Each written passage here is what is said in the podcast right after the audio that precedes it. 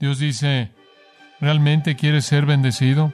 Ayuna, pero ayuna a partir de un corazón verdadero, puro, obediente. Dios bendice ese tipo de corazón.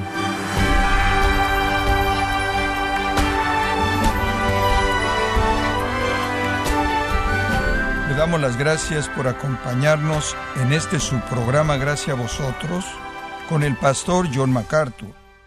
Hoy veremos cómo el ayuno puede ser una disciplina espiritual importante o un espectáculo autoindulgente, que es lo que determina la calidad y efectividad de nuestro ayuno. Hoy, John MacArthur nos da respuestas al considerar el cómo y el por qué de ayunar sinceramente en la serie Vida Real en Gracia a Vosotros. Lo invito a tomar su Biblia, si es tan amable, y me acompaña a Mateo capítulo 6, de nuevo los versículos 16, 17 y 18. Ahora el Señor entonces está ofreciendo un correctivo. El Señor está diciendo, cuando dan y oran, su ayuno no es correcto. Como dijo en el capítulo 5, su teología está mal. Como dijo en las bienaventuranzas, su virtud está mal. Todo elemento en sus vidas personales y su sistema de religión estaba mal para llevarlos a su reino. Y entonces Él realmente está despedazando su confianza en su sistema para alentarlos a responder a Él como un Salvador, el único que puede tratar con esos problemas. Y una de las cosas que Él señala es su ayuno. Le daban mucha importancia al ayuno. De hecho, creían que el ayuno era una manera de enfrentar su pecado. Por ejemplo, el Talmud de Babilonia dijo, que aquel que oscurece su rostro con cenizas brillará en la gloria venidera. Realmente creían que habría un lugar especial de gloria para uno que pasaba por un ayuno y cubría su rostro con cenizas. Habían externalizado su religión a tal grado que pensaban que si usted daba dinero a un hombre pobre, usted redimía sus pecados. Si usted pasaba por las oraciones rutinarias rituales del día. Usted compraba el perdón. Si usted ayunaba, usted se ganaba un lugar especial en el reino de Dios, externalizando de manera total lo que Dios había diseñado que fuera una actitud correcta de corazón. Entonces nuestro Señor quiere tratar con eso. Pero para que entendamos la importancia del ayuno, lo hemos ampliado para tener una perspectiva panorámica bíblica. Ahora, la última vez compartí con usted el hecho de que el comer es una cosa buena y no estamos tratando de decir eso. No estamos tratando de hablar del hecho de que el alimento es malo o pecaminoso, en absoluto. Dios ha provisto una variedad sorprendente de alimento y una oportunidad sorprendente para que nosotros disfrutemos todo tipo de cosas, porque Dios es un Dios de gracia y Dios quiere que disfrutemos ese privilegio.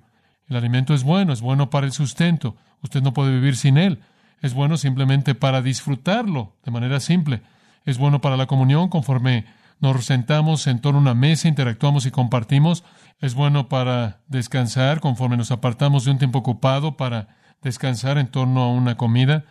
El alimento es una cosa buena, es un regalo bueno de Dios, pero como tantas otras cosas buenas que Dios nos regala, que Dios le da al hombre, el hombre las pervierte. No hay lugar en el mundo, ni jamás ha habido un periodo en la historia en el que la gente ha comido tanta comida como lo hacemos en nuestra sociedad. Hay restaurantes por todos lados, es increíble lo lejos que hemos llegado. Y no es solo cuestión de comer, usted tiene que tener la atmósfera correcta. Y entonces, la fortuna que se gasta en el edificio, el alimento, sube porque usted sabe, usted tiene que pagar la arquitectura. Nadie quiere nada más comer, usted tiene que comer en el lugar correcto. Tiene que colgar cosas viejas y tener vitrales y emplomado y personas que se visten de manera simpática y tiene que ser algo novedoso. El alimento no solo puede ser comido por causa del alimento, tiene que ser acompañado por la aventura. Y entonces el alimento adopta nombres raros y formas diferentes y todo el mundo se esfuerza por encontrar algo que nadie más tiene para que la gente venga y lo consuma. Los griegos y los romanos tenían el mismo problema. Los griegos comían en las fiestas constantemente, simplemente fiesta tras fiesta tras fiesta. Lo que podían celebrar lo celebraban. Los romanos lo mismo. Los romanos tenían tanto como 76 fiestas oficiales por año. A los romanos les encantaba el alimento al punto en el que es sorprendente, pero Julio César en el 46 antes de Cristo emitió una ley que colocaba un límite en la cantidad del alimento que una persona podía consumir y la cantidad de dinero que podía gastar en alimento. Desafortunadamente él no pudo implementar su ley. Un romano, impresionado por la obsesión con el alimento, escribió con la intención de satisfacerse al máximo a sí mismos, siguen sus narices y las voces de las mujeres a la cocina, y como un grupo de pavorreales que se mueren de hambre y que están gritando, se paran de puntas, comiéndose las uñas, esperando a que el alimento se enfríe. Un romano en particular que vivió en el tiempo de Tiberio César era un glotón rico y dijo, y se dijo, que él había gastado lo que equivale a unos cuatro millones de dólares en alimento, y en una ocasión él revisó su cuenta y descubrió que solo le quedaban cuatrocientos mil dólares y no podía comer como él quería, y entonces se suicidó. Ahora esas son ilustraciones extremas, pero vivimos en una sociedad que no es muy diferente de esa. Vivimos en una sociedad en la que la gente no come para vivir, sino que vive para comer. Mientras que están comiendo una comida, están planeando la que sigue. Mientras que están consumiendo una cosa, están pensando en algo más que van a comer poco después. Simplemente estructuran su vida de comida en comida, la aventura de comer. Eso es vivir para comer. Tristemente, y creo que verdaderamente alguien ha dicho, la manera más rápida de llegar al corazón de un hombre es mediante qué? Su estómago. Creo que los negocios creen eso. Si quieren venderle usted algo, lo invitan a comer y lo llenan primero. Y esta es la razón por la que la Biblia nos advierte que no comamos con todo mundo. Es correcto. Usted no debería comer con todo mundo. Dice usted, estás bromeando. No. Salmo 141.3. Pon un aguardo, Jehová, en mi boca y cierra la puerta de mis labios. Y no creo que él está hablando de lo que sale, creo que está hablando de lo que entra. Permíteme tener cuidado con lo que como. Inclina no mi corazón a nada malo para practicar obras impías con hombres que obran iniquidad, y no me dejes comer de sus delicias. No se sienta a comer con las personas equivocadas. Usted va a ser metido en hacer algo que no es correcto. Usted no solo va a tener que guardar lo que sale de su boca, va a tener que guardar lo que entra a su boca. Ahora vivimos en el polo extremo del alimento que usted llamaría el polo de glotones. Todos nos acercamos a la glotonería, algunos de nosotros hemos cruzado esa línea. Todos vamos en esa dirección. El otro extremo de lo que la Biblia habla, eso es comer menos y eso entra en el área del ayuno.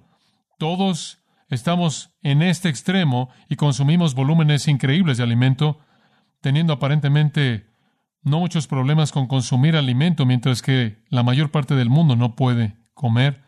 Y no que todo eso está relacionado directamente, o que el alimento que no podemos comer podría llegarles, pero el punto es que estamos errando en el extremo de comer en exceso. El alimento se ha vuelto para nosotros casi como un Dios, una fascinación más allá de lo normal y nos metemos en situaciones malas porque hacemos concesiones, algunas veces al comer con personas con las que no debemos estar comiendo, e involucrándonos en cosas en las que no deberíamos estar involucrados. Piénselo. Cuando Satanás quiso tentar a Eva y causó que la raza humana entera cayera, ¿con qué la tentó? Con alimento. Cuando Noé cayó en un pecado horrible y vil, lo hizo porque dice que plantó una vid y bebió del vino y terminó descubierto en su tienda. Comer y beber siempre ha sido un desastre potencial. Esaú, quien había recibido el derecho de la primogenitura, el tesoro tremendo de ser el primogénito y la bendición del primogénito, por una sola comida él vendió el derecho de la primogenitura.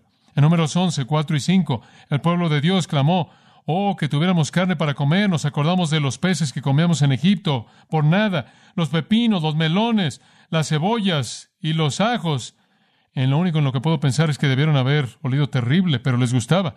En lo único en lo que podían pensar al estar ahí caminando por el desierto era lo que solíamos comer. Aquí está un grupo de personas que han sido libradas de Egipto en una serie de milagros increíbles, a quienes se les ha dado la ley de Dios, quienes están marchando a la tierra prometida, y en lo único en lo que pueden pensar es en lo que les gustaría comer. ¿Se oye familiar? Y después dijeron en números 21.5, aborrecemos este maná, no escogemos comer para vivir, escogemos vivir para comer.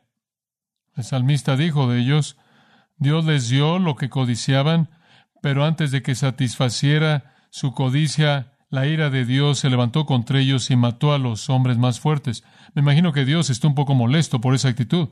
¿Sabe usted que el deseo pecaminoso por el alimento inclusive se infiltró en el santuario de Dios y corrompió a la casa del sumo sacerdote mismo? Inclusive Elí, en 1 Samuel 2.29, dice que Dios preguntó a ese sacerdote Elí ya mayor, le hizo esta pregunta, ¿por qué Elí? ¿Por qué ver con avaricia mis sacrificios y mis ofrendas que yo mandé y honrar a tus hijos por encima de mí al engordarse comiendo de lo mejor de toda ofrenda? ¿Ve eso? Ahora, cuando alguien traía una ofrenda, parte de la ofrenda era consumida en el altar y parte era para apoyar a los sacerdotes. Y esos sacerdotes se aseguraban de que tomaran lo mejor y dejaban lo demás para Dios. Su deseo por la gratificación de un apetito había llegado al lugar en el que corrompió la adoración de los sacerdotes mismos dentro del santuario de Dios. Ahora hay algunas personas en el ministerio en la actualidad cuyo ministerio creo que está corrompido porque no pueden controlarse con respecto al alimento. Pablo tuvo algunas palabras muy fuertes para los indisciplinados ahí en la congregación de Corintio que estaban tan acostumbrados a disfrutar en los banquetes cuando era tiempo para la fiesta de amor, inclusive cuando era el tiempo para la cena del Señor, y la convertían en una orgía de glotonería, de embriaguez, y la gente rica venía y consumía todo el alimento antes de que los pobres pudieran venir y pudieran comer algo. Siempre también me ha interesado señalar que en Mateo capítulo 24 hay dos versículos muy interesantes acerca de este tema. Mateo 24, 37 dice acerca del tiempo cuando el Señor regrese, pero como en los días de Noé, así también la venida del Hijo del Hombre será. Porque como en los días que fueron antes del diluvio estaban comiendo y bebiendo, casándose y dándose en casamiento. Ahora algunos dicen que esto simplemente es una afirmación acerca del hecho de que las cosas van a seguir de manera normal y eso bien podría ser. La otra alternativa es que hubo una satisfacción excesiva al comer y beber y una mala aplicación del casarse y darse en el matrimonio. Si lo tomamos de esa manera, ciertamente nuestra época está lista para el regreso de Cristo, porque el matrimonio y darse en casamiento es algo constante. La gente está casándose, divorciándose y se vuelve a casar, y divorciándose y casándose y casándose y más y más, y comiendo y comiendo, hasta un punto en el que ninguna sociedad jamás ha consumido la cantidad de alimento al nivel del volumen al que lo hacemos en nuestra sociedad. Y beber, el alcoholismo es un problema increíble. La glotonería y la embriaguez, como también la disolución del matrimonio, parece caracterizar una época cuando Jesús regresará. Entonces somos muy poco diferentes de las sociedades de la antigüedad, muy parecidas. Y he descubierto, y creo que esto está apoyado bíblicamente, que cuando alguien cede a las pasiones del apetito por el alimento, causa un declive en los otros elementos de su vida espiritual, porque la espiritualidad es un paquete completo. Permítame darle una ilustración de eso. Jeremías capítulo 5, versículo 7. El profeta maravilloso Jeremías habló a Jehová estas palabras. Cuando les alimenté hasta el máximo, cometieron adulterio. En otras palabras, cuando recibieron lo que querían y comenzaron a vivir para saturar su deseo para el alimento hasta el máximo nivel, no pudieron refrenarse de otros deseos pecaminosos que también se apoderaron de ellos. Usted no lo puede aislar. En Deuteronomio capítulo 32 dicen el versículo 15 lo mismo, pero Jesurún engordó y dio coces. Has engordado, has crecido, estás cubierta de grosura, después dejó a Dios. ¿Oyó usted eso? Y podría ser algo espiritual, pero es una ilustración física. Que el deseo pecaminoso insaciable por satisfacer el apetito llevó a la apostasía. Tiene que haber un equilibrio aquí. Y lo único que estoy diciendo es que por un lado usted tiene los pecados de glotonería, por otro lado tiene este concepto del ayuno. Y en una sociedad como la nuestra, en la que literalmente estamos siendo bombardeados con el alimento y nuestros apetitos constantemente son atacados para ceder, el ayuno no es una disciplina común. O hay ayunos equivocados, ayunos que algunas personas piensan que les traen penitencia de su pecado, ayuno para propósitos religiosos como los viernes en cierta época del año que no son bíblicos, ayuno como si fuera la moneda en la ranura para pensar que usted va a conseguir una bendición, ayuno para embellecer el cuerpo, ayuno para presentar una resistencia pasiva a cosas políticas, pero esos no son los asuntos bíblicos. La escritura llama a un ayuno en la vida de un creyente, y me atrevería a decir que muchos de ustedes, quizás un gran número de ustedes, nunca han ayunado porque nunca realmente han entendido lo que la Biblia quiso decir cuando habló de esto. Entonces eso es lo que queremos ver. En lugar de errar por aquí en el extremo de la glotonería, ¿por qué no nos alejamos de la apariencia de maldad y estamos del lado en el que el ayuno ocurre? Y por cierto, permítame decir esto, que la glotonería no es cuestión de cuán obeso es usted, es cuestión de lo que está pasando en su cabeza más que cualquier otra cosa. Hay muchas personas que no lo muestran, pero son glotones. Hay algunas personas que podrían parecer mostrarlo, pero no lo muestran. Es la actitud. Entonces tenemos que estar muy conscientes de que Dios nos ha dado un regalo maravilloso en el alimento, pero lo hemos empujado demasiado lejos en la dirección equivocada. En lugar de excedernos, debemos estar haciendo menos de ello y acercarnos a una perspectiva bíblica apropiada del ayuno. Ahora regresemos a Mateo capítulo 6. Jesús entonces está ofreciendo un correctivo aquí que es diferente del nuestro. Pero nosotros, en nuestro mundo en la actualidad, no ayunamos como lo hacían ellos. No es algo común. Nuestra sociedad no es una teocracia bajo Dios que es dominada por una religión en la que estamos tratando de mostrar que somos religiosos. Pero dentro de la iglesia de Jesucristo y entre cristianos, cuando los cristianos ayunan, con mucha frecuencia este correctivo es necesario, como haremos en un momento. Pero para entender el correctivo hemos tratado, en cierta manera, entender el contexto. Ahora, permítame repasar rápidamente. Número uno, hablamos del principio del ayuno. El principio del ayuno. Y esto es lo que dijimos en resumen. El ayuno es abstinencia total del alimento. Humillarse delante de Dios en medio de una lucha espiritual. Pero no es un fin en sí mismo. No es un fin en sí mismo es un corolario de una lucha espiritual. En segundo lugar, hablamos del periodo del ayuno. Debido a que el ayuno es completamente espontáneo, completamente voluntario, solo hubo un ayuno mandado en la Biblia. Ese fue el día de la expiación y en la cruz el día de la expiación fue hecho un lado. Entonces no hay ayunos que se mandan, no hay ayunos específicos.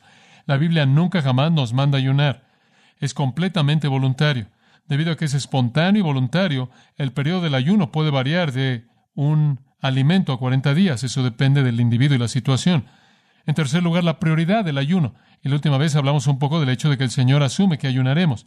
Él dice, cuando ayunéis, cuando ayunéis, asumiendo que sucederá. También en Mateo 9:15 el Señor dijo, cuando el novio es quitado de vosotros, entonces ayunaréis. Y en la ascensión él ya no estaba.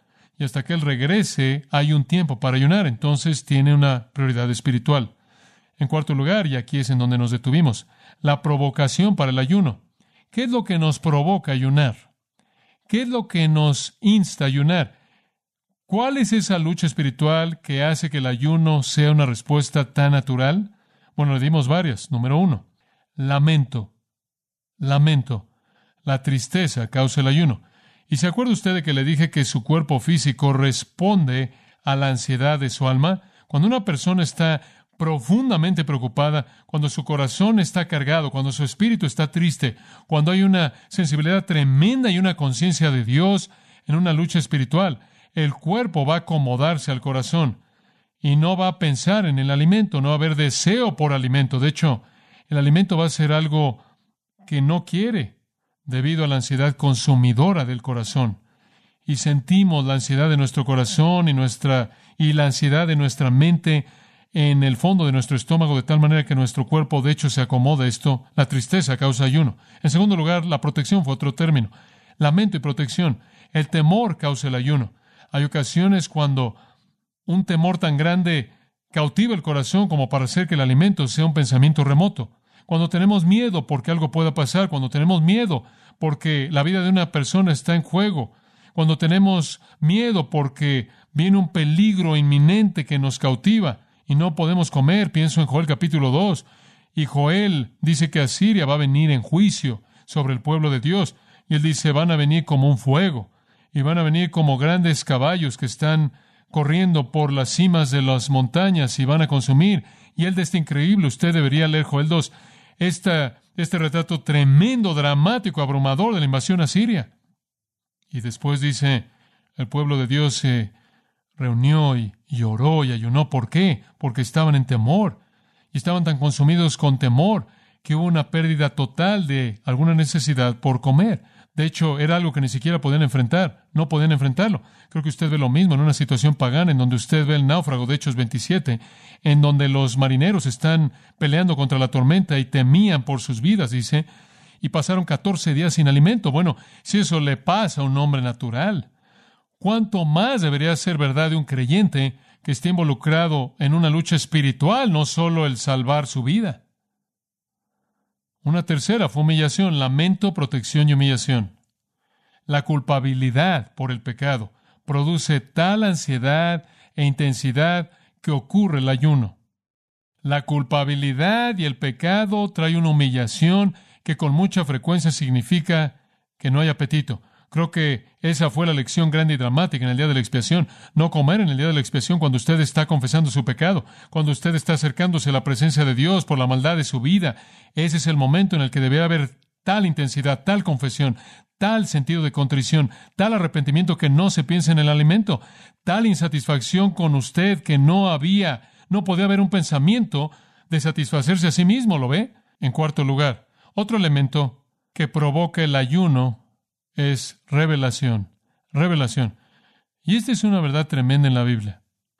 En ocasiones, cuando el pueblo de Dios iba o a recibir la palabra de Dios o proclamar la palabra de Dios, con frecuencia vemos un ayuno. En otras palabras, como Jesús dijo, no solo de pan vivirá el hombre, sino de toda palabra que sale de la boca de Dios. Y cuando usted está al borde de recibir la palabra que sale de la boca de Dios, ahí es cuando usted sabe mejor que en ningún otro momento que el hombre no vive por pan. Hay algo tremendo en la escritura que ocurre cuando alguien está recibiendo la revelación de Dios. En Daniel 9, en el primer año de Darío, el hijo de Asuero, de la simiente de los Medos, quien fue hecho rey sobre el reino de los caldeos, Asuero tiene un hijo, Darío, él se vuelve el rey. En el primer año de su reinado, Daniel 2 dice, yo Daniel entendí por los libros el número de los años acerca de la cual la palabra de Jehová vino a Jeremías el profeta, que él cumpliría en setenta años las desolaciones en Jerusalén. Ahora Daniel estaba leyendo Jeremías y él tuvo una pequeña idea de que Dios iba a hacer algo en un periodo de 70 años, pero él tenía hambre de conocer la plenitud de esto. Entonces él dice en el versículo 3, y volví mi rostro a Jehová Dios para buscar por oración y súplica con ayuno y silicio y cenizas. Entonces oré a Jehová mi Dios e hice confesión y dije, oh Jehová, el gran Dios terrible, y poderoso que guarda el pacto y misericordia para con ellos que lo aman y que guardan sus mandamientos. Y después él pasa por esta confesión y demás, y él está teniendo hambre porque Dios lo vea con un corazón puro y le revele su palabra. Versículo 21. Mientras que yo estaba hablando en oración, el hombre Gabriel, el ángel en forma humana, a quien había visto en la visión al principio, vino volando rápidamente y me tocó alrededor del tiempo de la tarde, y él me informó y habló conmigo y dijo, Daniel, ahora he sido enviado para darte entendimiento al principio de tus súplicas, el mandamiento salió y he venido a mostrarte porque tú eres muy amado. Por tanto, entiende el asunto y considera la visión. Ahora escuche, el ayuna y el ora y el ángel dice, muy bien, Daniel, Dios te ha oído, Dios te ha visto y Dios te va a dar la palabra. Aquí viene y en el versículo 24, él recibe esta increíble revelación de las 70 semanas de Daniel, que sabemos que establece el tema de la historia profética en el mundo, esperando una revelación por parte de Dios. Él ayunó para que él pudiera entender mejor las palabras de Jeremías. En el capítulo 10, en el tercer año de Ciro, algo se le reveló a Daniel y eso era verdad.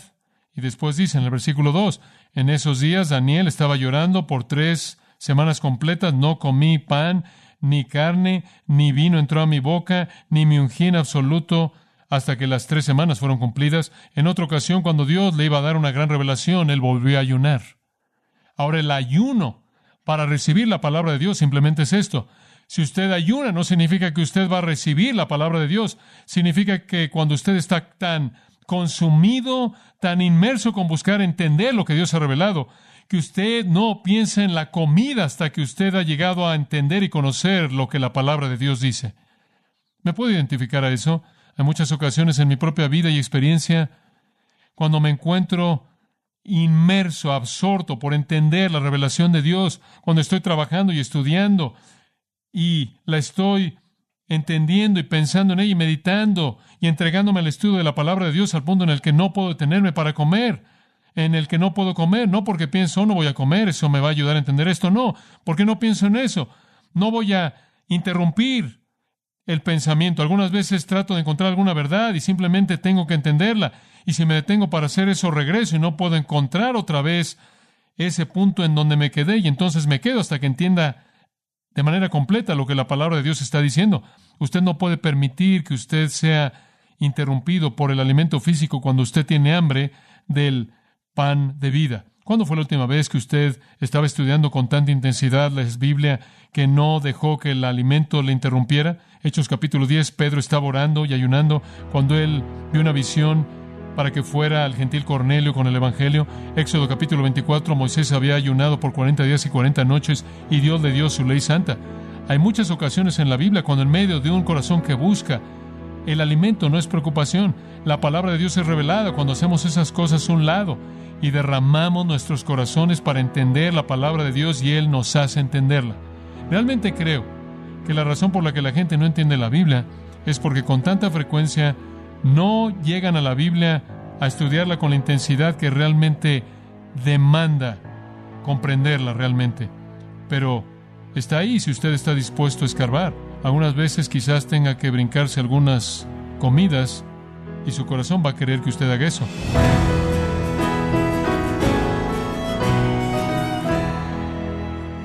MacArthur describió siete categorías de circunstancias en las que el ayuno es practicado. Y estas son lamentación, protección, humillación, revelación, condenación, selección y dirección. Estamos en la serie Vida Real, aquí en Gracia a Vosotros. Estimado oyente, quiero invitarle a leer el libro Fuego extraño, escrito por John MacArthur donde nos enseña cómo evitar ofender al Espíritu Santo, algo que muchos evangélicos toman a la ligera. Lo puede obtener en gracia.org o en su librería cristiana más cercana. Y también le comento que puede descargar todos los sermones de esta serie Vida Real, así como todos aquellos que he escuchado en días, semanas o meses anteriores, animándole a que pueda leer artículos relevantes en nuestra sección de blogs en gracia.org. Si tiene alguna pregunta o desea conocer más de nuestro ministerio, como son todos los libros del pastor John MacArthur en español o los sermones en CD que también usted puede adquirir, escríbanos y por favor mencione la estación de radio por medio de la cual usted nos escucha en Gracia a Vosotros. Es importante conocer no solo el país y ciudad de donde usted nos escucha, sino también la radio. Para quienes contactan nuestro ministerio por primera vez, pueden solicitar una copia del mensaje de promoción sin costo alguno, un mensaje por oyente únicamente. Si usted vive en los Estados Unidos o Puerto Rico, escríbanos a Gracia Vosotros, P.O. Box 4000 Panorama City, California 91412. O puede escribirnos a través del siguiente correo electrónico radio arroba gracia punto org. Le damos las gracias por su tiempo y sintonía en nombre del pastor John MacArthur y del personal. Y le comento que estamos orando para que Dios continúe extendiendo su gracia en usted mientras nos acompañe en la próxima edición para continuar desatando la verdad de Dios un versículo a la vez, aquí en gracia a vosotros.